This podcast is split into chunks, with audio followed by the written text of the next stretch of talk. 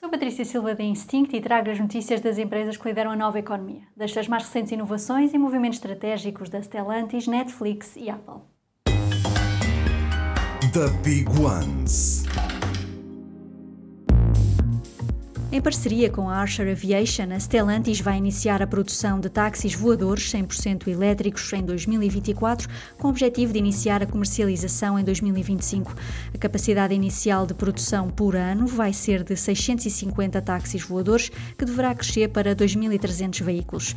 Com uma autonomia para 160 km, este táxi voador vai ter capacidade para transportar quatro passageiros em trajetos de até 32 km. A Netflix planeia estrear-se no streaming de eventos ao vivo ligados ao desporto, com a transmissão em direto de um torneio de golfe. Ao que tudo indica, o serviço de streaming está também a avaliar a compra de direitos de transmissão de eventos ao vivo de ténis e ciclismo. A Apple comprou a Mira, uma startup de Los Angeles que desenvolve hardware e software de realidade aumentada.